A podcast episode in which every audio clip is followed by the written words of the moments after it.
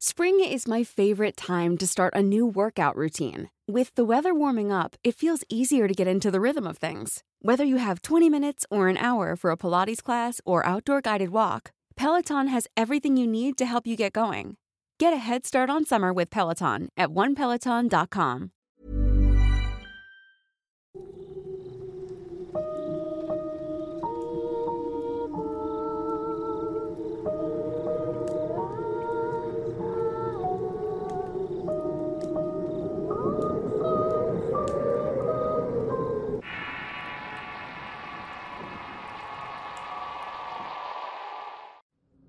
Quiero compartir un relato que me pasó hace un año en Saltillo, Coahuila. Un día como cualquier otro, mis papás fueron a la tienda en casa de mi hermana que tenía tres meses de nacida. La tienda estaba en una lomita desde la cual se alcanzaba a ver la casa donde vivíamos. Si acaso eran unos 15 minutos caminando. Ambos estaban tomándose una Coca-Cola cuando mi papá dijo, Mira, una bola de fuego. Está cayendo rumbo a la casa. Hay que irnos porque es una bruja. Eran casi las 10 de la noche y se fueron caminando apresurando ya que sentía que no llegaban. Mi papá corrió dejando atrás a mi madre, llegó a la entrada y pateó la puerta pero no la pudo abrir. Así que inmediatamente se brincó por la ventana. Yo y mis hermanos estábamos profundamente dormidos pero notó horrorizado que no estaba mi hermanita. Corrió para atrás de la casa y alcanzó a ver a una bruja que se llevaba a la niña pero inmediatamente se transformó en un pájaro y dejó caer a la bebé. Quedó llorando y llena de lodo y cenizas. Rápidamente fueron a despertarnos y le platicamos que de pronto sentimos que nos dio un sueño insoportable. Ellos ni siquiera tenían 20 minutos de haberse marchado. Desde ese día estuvimos alertas, pero afortunadamente no volvió a ocurrir lo mismo.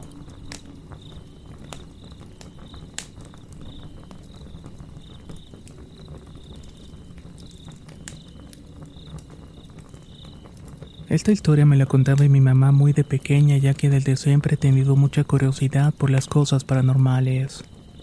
Resulta que cuando mi tío estaba estudiando la universidad llegaba muy de noche. Siempre tenía que atravesar una calle muy solitaria por la que cuando la atravesaba sentía una sensación de miedo. Aquí tengo que mencionar que mi tío siempre fue un hombre bastante rudo que estuvo en la academia del ejército, pero siempre lo invadía una sensación de malestar cuando pasaba por esa calle principalmente porque se topaba un perro negro con los ojos muy brillantes esperándolo. El perro lo seguía hasta donde terminaba la calle ya que al final había un altar de la Virgen de Guadalupe. Así que el perro nunca pasaba más de este punto. Por su parte mi tío cuenta que cuando el perro lo seguía sentía que se le ponía la piel de gallina. Todos los días era lo mismo. El perro lo acompañaba hasta la otra calle y para suerte la calle siempre estaba en completa soledad pero no podía hacer nada ya que era la única manera de llegar a la casa. Hasta que un día ese perro ya no apareció, sin embargo mi tío seguía sintiendo que no estaba solo. Incluso sentía como si algo pasara entre sus pies. Básicamente como si un perro estuviera caminando y jugando con él. Pero claramente no había nada allí. Esto continuó por varios años hasta que con el desarrollo urbano y nuevas rutas, por fin pudo evitar pasar por aquella calle.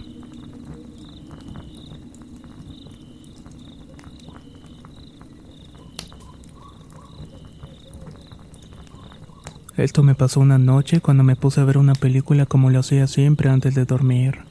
Cuando estaba terminando la película sentí un fuerte golpe debajo de mi cama. Sí me asustó, pero terminé por ignorarlo y por alguna razón extraña finalmente me dormí. Ya siendo las 4 de la madrugada me levanté al baño.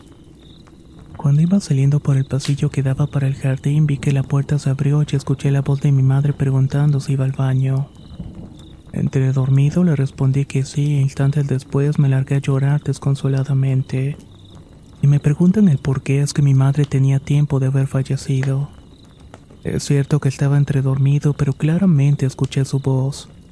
Sinceramente es algo que no logro comprender.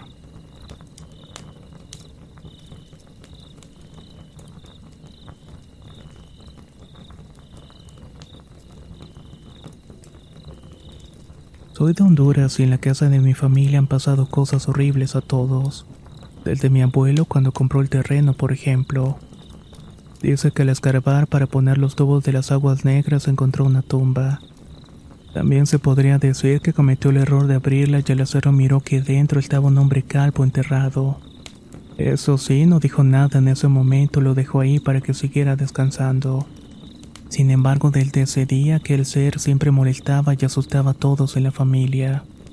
Pero bueno, lo que me pasó a mí en esa casa fue una noche después de jugar a la pelota con mi primo. Nos fuimos a acostar y todos se durmieron y yo me quedé despierto en la oscuridad cuando de repente escuché un ruido en la cocina. Esa casa estaba hecha de madera y la cocina estaba a la par del cuarto. Como las paredes no llegaban hasta el techo, lo que pasaba en la cocina se escuchaba claramente en el cuarto. Entonces escuché que la pelota de plástico con la cual jugábamos fútbol estaba rondando la cocina. Me levanté y la tomé y la puse detrás del sofá de la sala y me fui a acostar de vuelta. Ahí fue cuando la escuché nuevamente. Me levanté y cuando entré a la cocina lo pude ver. Allí estaba una especie de duende como del tamaño de un niño de cinco años. Tenía los ojos rojos y no tenía la piel en la cara. Solamente era una especie de músculo y grasa. Tenía una boca alargada de la cual salían dos grandes colmillos. Además que su espalda estaba repleta de espinas cortas, delgadas y puntiagudas, mientras que sus manos y uñas eran sumamente largas y retorcidas. Al verlo ahí me preguntó con una voz aguda y nasal, ¿Tienes miedo? Pero no pude responder palabra alguna porque sentía la lengua pesada. Al verme así, el duende cambió una voz gruesa y gutural. Yo me alimento del miedo. Luego comenzó a reírse de una manera diabólica. Comenzó a orar en mi mente pidiendo a Dios que por favor me protegiera me ayudara.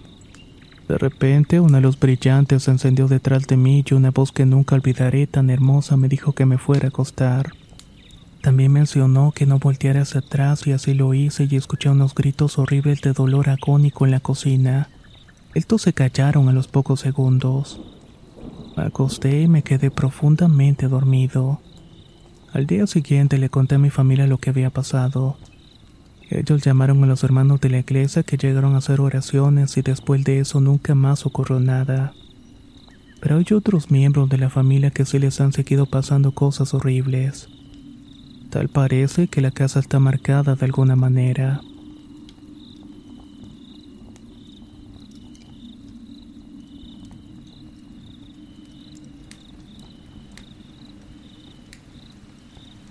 Soy del estado de Sinaloa, México, y esto me pasó cuando tenía cuatro años.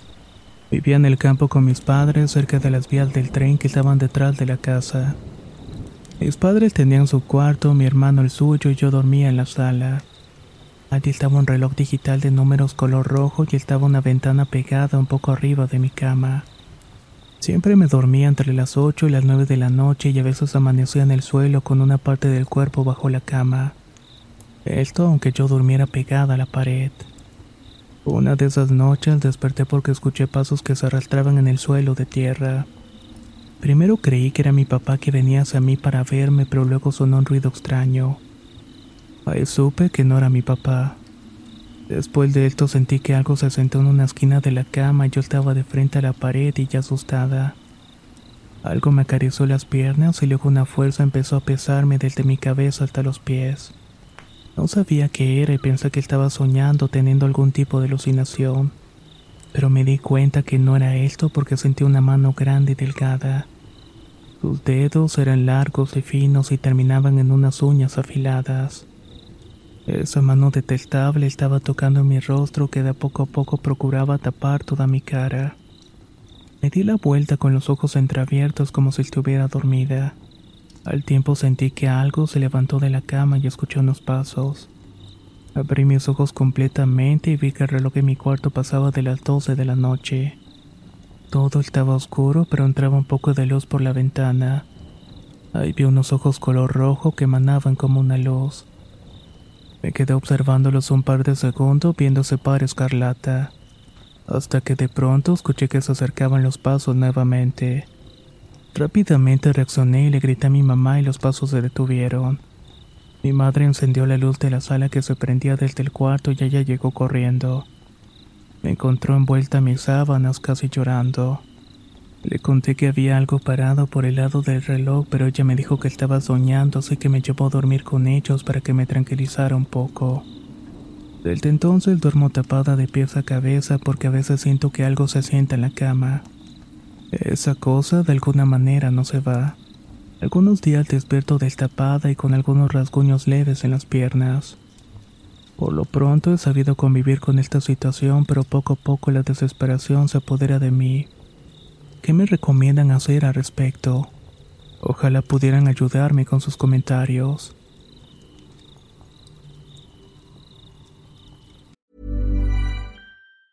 Hey, I'm Ryan Reynolds. Recently, I asked Mint Mobile's legal team if big wireless companies are allowed to raise prices due to inflation. They said yes. And then when I asked if raising prices technically violates those onerous two year contracts, they said, What the f are you talking about, you insane Hollywood ass? So to recap, we're cutting the price of Mint Unlimited from $30 a month to just $15 a month. Give it a try at mintmobile.com slash switch. $45 up front for three months plus taxes and fees. Promo for new customers for limited time. Unlimited more than 40 gigabytes per month. Slows. Full terms at mintmobile.com. Spring is my favorite time to start a new workout routine. With the weather warming up, it feels easier to get into the rhythm of things. Whether you have 20 minutes or an hour for a Pilates class or outdoor guided walk, Peloton has everything you need to help you get going. Get a head start on summer with Peloton at onepeloton.com.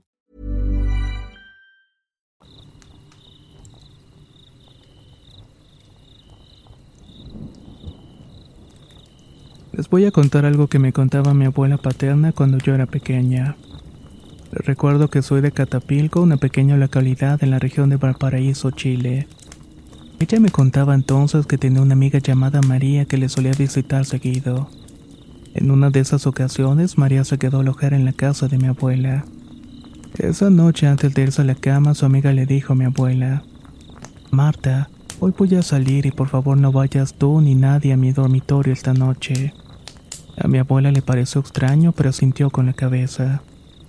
Más tarde esa noche pareció ser la más fría que otras, por lo cual mi abuela decidió llevarle otra manta a María. Al entrar al dormitorio se percató que su amiga estaba acostada de espaldas en la cama. Únicamente estaba cubierta por una delgada sábana. Entonces se acercó a cubrirla con las brazadas, pero al acercarse descubrió con espanto que a María le faltaba la cabeza.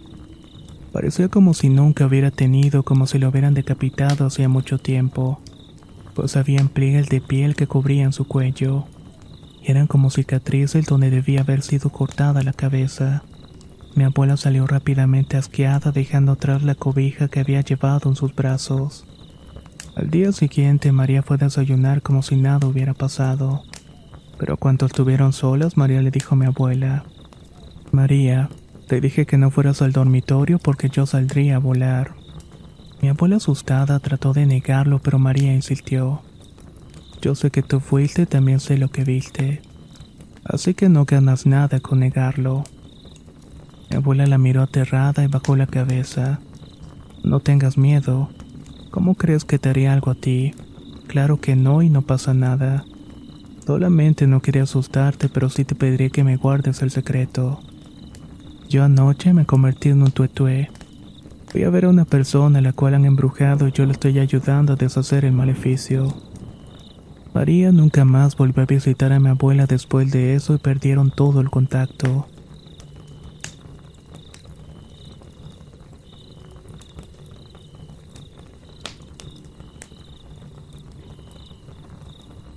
Me gustaría contarles mi historia de cuando falleció mi abuelito. Cuando ocurrió dicho acontecimiento fui al panteón del pueblo a ponerle flores. Como este es un pueblo entre cerros muy seguro, mi mamá me dio el permiso para ir sola. Cuando llegué, de inmediato me dio un fuerte dolor de cabeza por un momento, pero se fue al instante. La tumba de mi abuelo está casi a la orilla y cuando me acerqué eso me pareció un guajolote negro gigante que me estaba viendo. Era un animal bastante raro y no sé por qué, pero su cara no se parecía a la de un guajolote normal.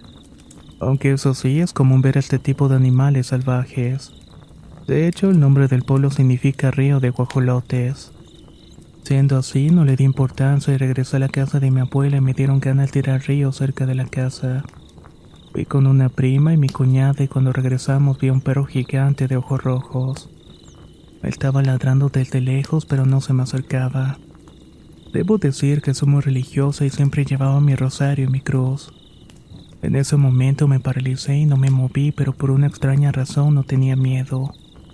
Pasó un momento y seguí caminando hasta volver a la casa de mi abuela. Ella al verme me preguntó por qué no hablaba. Le contesté lo que había visto, llamó a mi madre y me empezó a echar mezcal y alcohol con agua bendita en la espalda. También lo hizo en mis pies y el pecho. Esa noche, antes de hacer mi oración de dormir, vi a una mujer muy bella que pasó por la calle vestida de negro. Me le quedé viendo y volteó y al cruzar las miradas ella se empezó a transformar. Se puso muy fea y me asusté y regresé a mi cuarto a dormir inmediatamente. Me quedé pensando quién podría ser, pues yo conozco a la mayoría de las señoras. No se lo comenté a nadie hasta como un año después. Casi a mis ocho, cuando me interesé por la lectura leí un libro en la biblioteca del pueblo sobre brujas. Me asombré al leer que era justamente lo que había visto. Mismo libro tenía una recomendación para usar semillas y detener este tipo de apariciones. Al realizarlo dejó de pasar aquello y continué con mi vida normalmente.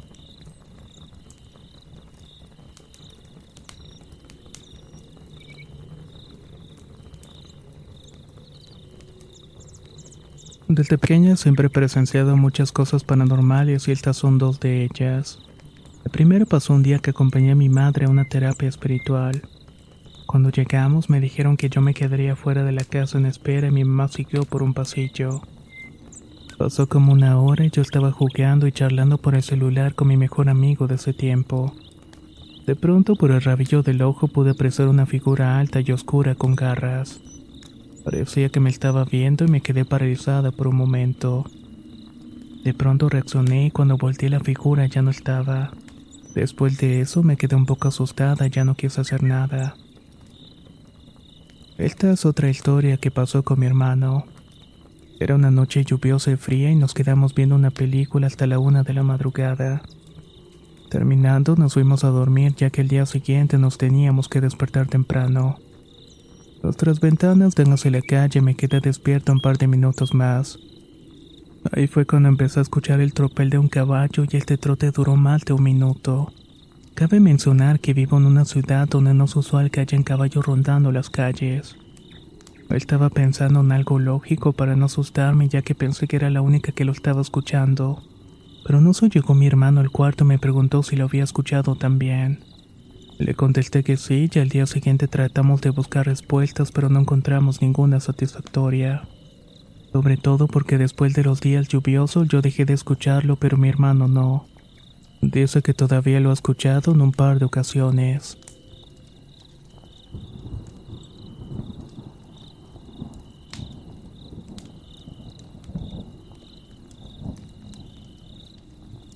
Les vengo a contar un relato breve de lo que me pasó hace unos años con mi padre. Un día viernes días solía irme a trabajar con él porque no tenía clases. Él trabajaba en el transporte escolar y solía recorrer muchos kilómetros.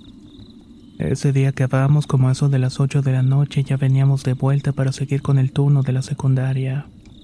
Íbamos por la carretera cuando vimos en el cielo totalmente despejado que había una sola nube enorme. Era como cualquier otra, excepto porque había otras nubes pequeñas que giraban y entraban en ella con patrones recurrentes. Eran cinco nubes pequeñas que repetían el mismo movimiento, aunque lo hacían en diferentes direcciones. No parecía que traspasara esa nube enorme y solo como que entraba y salía sea un poco más arriba o un poco más abajo. Pero nunca lo hicieron del otro lado. En un momento se detuvieron como si nada y se posicionaron alrededor de la nube grande. Tanta fue nuestra impresión que hasta el día de hoy lo seguimos recordando, aunque no sabemos si fue algo natural o si fueron ellos, ya que es muy egoísta pensar que somos los únicos en este universo.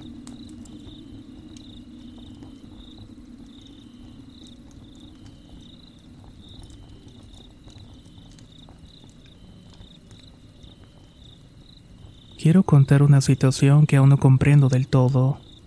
Era el año 2009 y mi abuela Juana llegó a enfermarse de herpes. Mi tío nunca quiso hacerse cargo de ella, pues siempre prefería estar con su esposa. Mi abuela sufrió mucho en cama y yo colocaba una silla al lado de ella para poder cuidarla. Solamente tenía nueve años y junto con mis hermanos más pequeños nos turnábamos para cuidarla. Mientras tanto, mi mamá hacía la limpieza y la comida. En esa época, mamá nos llegó a contar que una vez llegó a ver a una niña o fantasma a sentarse en donde colocamos la silla. Lo curioso de todo esto es que siempre llegaba un gato que no sabíamos de dónde venía. Era tan raro que incluso una vez que yo iba entrando a su cuarto, ese gato estaba bajo la cama, y como sin nada salió rápidamente de allí. También había muchas moscas en el patio. Tiempo después fuimos con una persona que nos dijo que estaban trabajando mi abuela.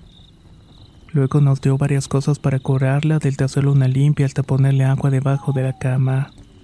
Se alivió y misteriosamente ese gato dejó de venir. Gracias a Dios se fue, pero las moscas sí continuaron. Cuando pensamos que todo había acabado, repentinamente falleció. No sé cómo decirlo o explicarlo realmente, pero sé que no era su momento para morir. Aunque claro, la respuesta más obvia apunta al trabajo de brujería que le estuvieron haciendo, del cual culpamos a mi tía y a mi tío, pues ellos no mostraron ninguna pieza de tristeza cuando ella falleció.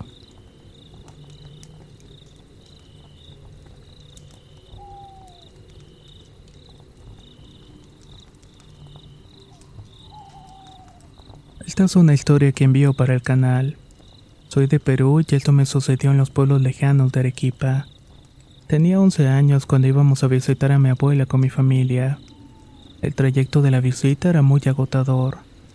Cuando llegamos eran cerca de las 8 de la noche y tuvimos que empacar las cosas y al finalizar tuvimos una cena familiar. Allí estaban todos mis tíos, tías y primos. Se contaban su historia de niños y uno de mis tíos tocó el tema de la llorona que se paseaba por el pueblo. También mencionó que se llevaba a las personas y los niños. Yo y mis primos no creíamos que la llorona existiera. Pensábamos que solamente eran patrañas para asustar y cuando acabó la comida nos tocó a jugar mientras los mayores fueron a la plaza a festejar un poco. Ese día había un festival del pueblo que duraba toda la noche. Se despidieron de nosotros y nos dejaron solos mis hermanos y mis primos. Todo transcurrió bien hasta las 12 de la noche exactamente. Allí escuchamos a alguien intentando entrar por la puerta bruscamente y con un tipo de lamento.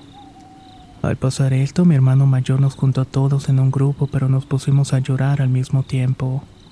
Mi hermano nos decía que rezáramos y al finalizar la oración se detuvo por unos momentos. No esperábamos escuchar nada más, pero un lamento sumamente escalofriante se empezó a escuchar más fuerte. Alguien estaba llorando con una voz muy fina. Esto nos provocó más miedo, pues no solamente eran gritos, también nos estaba hablando con una voz extraña. Al mismo tiempo rascaba la puerta diciendo una y otra vez con una risa macabra, ustedes son míos y de nadie más. Estábamos aterrados y todos llorando y abrazados cuando el primer gallo cantó y lo que estuviese atrás de la puerta dijo con una voz más gruesa, Volveré. Esta vez se han salvado. Ninguno de nosotros se atrevió a ver a dónde se iba. Y así como había llegado esta cosa se marchó. Después de este horrible incidente ninguno de nosotros se atrevió a contar algo.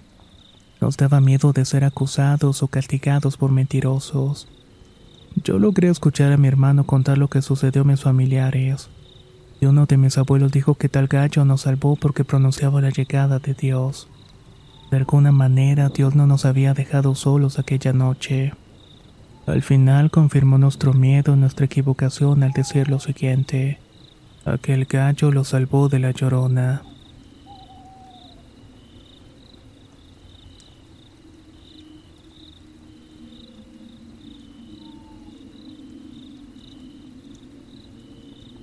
Tengo 22 años y soy de Venezuela. Aunque actualmente vivo en Bogotá, Colombia, me gustaría compartir mi historia. Hace mucho tiempo, cuando tenía entre 8 y 9 años, vivía con mi padre, dos hermanos y una hermana menor. Por ahí vivían dos señores hermanos con su madre y eran muy amigos de mi padre, por lo que siempre me saludaban donde me vieran. Un día la señora falleció y yo no creo haberla visto jamás. Duramos en el velorio hasta muy tarde y al día siguiente mi papá se fue a trabajar como si nada. Yo me levanté a despedirme de él y me quedé en el sofá de la sala y me puse a ver televisión. Hasta que me ganó el sueño me quedé dormida. Cuando me di la vuelta comencé a escuchar que se batían las ollas y que tocaban las puertas. Me puse a rezar e intenté llamar a mis hermanos pero no me escucharon. Después comencé a escuchar que alguien corría desde la puerta principal hasta la de atrás, pero se escuchaba como si la persona tuviera unas cobijas en los pies. Por último escuché la voz apagada que llamaba a los amigos de mi padre. Aparte de mí, desde muy pequeña me da miedo la oscuridad. Por si fuera poco, no sé si sea bueno o malo, pero siempre que sueño con alguna muerte se hace realidad. Cada vez que sueño que alguien fallece, alguien muere. Lo único que no sé es quién moría porque tampoco estoy segura qué pudo significar esa presencia que sentí después del velorio. Solamente sé que fue algo bastante extraño.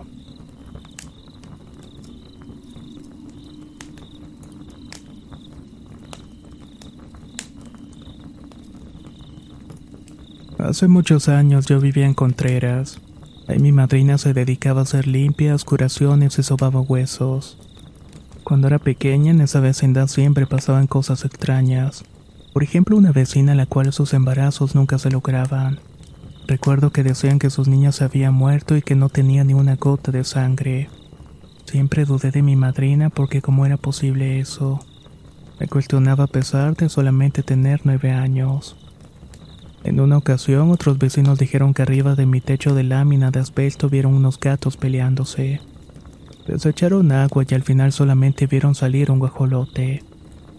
Además de esto, mi madrina criaba puercos y los mataba. Lo curioso fue que un día mi mamá se salió a asomar porque olía que arrastraban los tanques de gas. Pensó que eran los puercos que se habían salido, pero cuando fue a los chiqueros los animalones dormían plácidamente. Para cuando venía de vuelta a la casa había un perro grande y café en el pasillo. Y como mi madre siempre había sido tan mal hablada, le dijo groserías y le dio una patada al perro. Este ni siquiera se inmutó y siguió su paso. Al día siguiente, mi madre amaneció como si le hubieran quemado su pierna con la cual lo había pateado. Mi madrina siempre decía que le querían hacer daño y un día yo estaba escondida y escuché una plática donde ella decía que había ido a San Luis. Había hecho una limpia a un señor que la atendió según era un brujo de los fregones que atendían en la sierra. Decía mi madrina que el brujo le puso un espejo en la parte de atrás de la cabeza. Le mencionó que su hija la quería trabajar para quedarse con las casas. Luego la pasó a un catre y le metió la mano en sus partes y le sacó un muñeco que inmediatamente aventó a la tierra. Aquella figura dice que se estaba moviendo de una manera extraña. Finalmente lo quemaron y me quedé bastante impactada.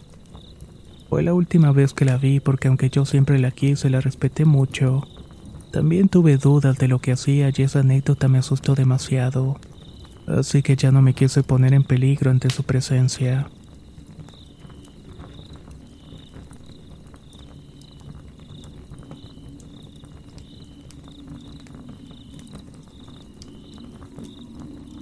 Nosotros somos devotos de la Santa Muerte y antes de serlo hubo una época en la que mi mamá cayó gravemente enferma.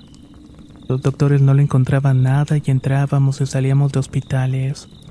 Solamente decía que tenía un dolor muy fuerte en el estómago. En eso conocemos a una bruja que trabajaba con la santa. Ella nos leyó las cartas y nos dijo que mi mamá le habían hecho brujería para que se muriera. Nunca pensamos que sus propias hermanas le podrían hacer algún mal. Luego la bruja visitó nuestra casa para trabajar y se escuchaban lamentos. Los perros aullaban y nos aventaban cosas al techo y las puertas se abrían solas. Resultó que mi mamá se le metió muerto y empezó a hablar en lugar de ella diciendo que se le iba a llevar y empezaba a burlarse de nosotros. La bruja empezó a sacarle el muerto a mi madre como si fuera un exorcismo y se puso muy agresivo. Después de un rato terminó la sesión y mi mamá no se acordaba absolutamente de nada. La bruja le preparó una purga para limpiar su estómago. Le contó que sus hermanas, mis tías, le dieron de comer algo y que por eso le dolía mucho el estómago.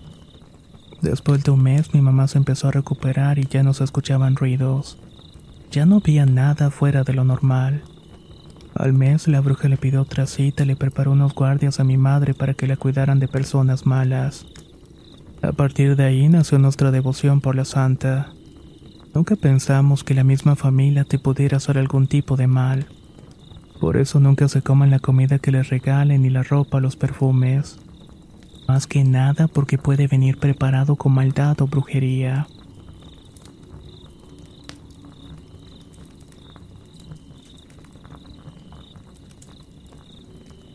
Soy de San Marcos, Guatemala, y es una ciudad tranquila. Pero hace muchos años era más silenciosa porque casi no había transportes. Mi abuelo nos contó que una vez mi bisabuelo se le hizo muy tarde y se fue a una aldea que se llama Agua Caliente. Ahí vivía mi bisabuela antes de que se casara y se había quedado sola y le daba pena que pasara algo malo. Él iba caminando cerca de una cantina que se llama Tenampa. De pronto escuchó que venía un caballo atrás que se le acercó. Era un caballo grande, muy bonito, pero al verlo se dio cuenta que era arriado por un jinete que no tenía cabeza. De inmediato se sintió mal y el cuerpo muy pesado. Para esto se dice que cuando pasan cosas así uno debe morder alguna clase de metal para que no se le pese el cuerpo. Ya iba contando cada paso a la aldea que siempre queda algo retirada como una hora y media de la ciudad. A cada paso que daba se le hacía eternamente pesado. Y justamente antes de entrar a la aldea el caballo se fue por un sendero hacia la montaña. Llegó a la casa en estado de shock y tuvo que tomar un té para los nervios. Ahí fue que contó lo que recientemente le había ocurrido. Según sus palabras, se había encontrado con el jinete sin cabeza. Esperemos que esta selección de historias les hayan parecido de lo más interesante. Si tú tienes alguna, no dudes en compartirla con nosotros. Puedes hacerlo enviando un correo a contacto arroba relatosdorror.com o bien por medio de nuestro Facebook Relatos de Horror MX. Muchas gracias y nos escuchamos en el próximo relato.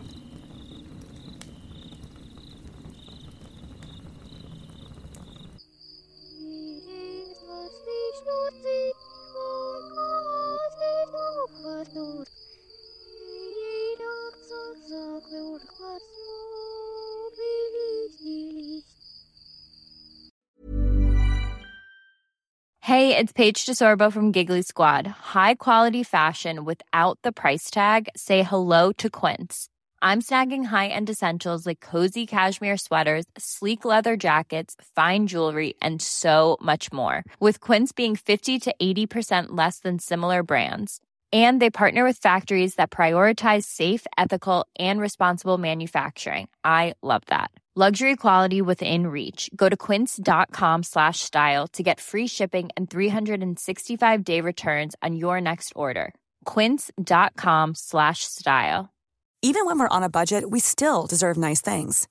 Quince is a place to scoop up stunning high end goods for 50 to 80% less than similar brands. They have buttery soft cashmere sweaters starting at $50, luxurious Italian leather bags, and so much more. Plus, Quince only works with factories that use safe, ethical, and responsible manufacturing. Get the high-end goods you'll love without the high price tag with Quince. Go to quince.com/style for free shipping and 365-day returns.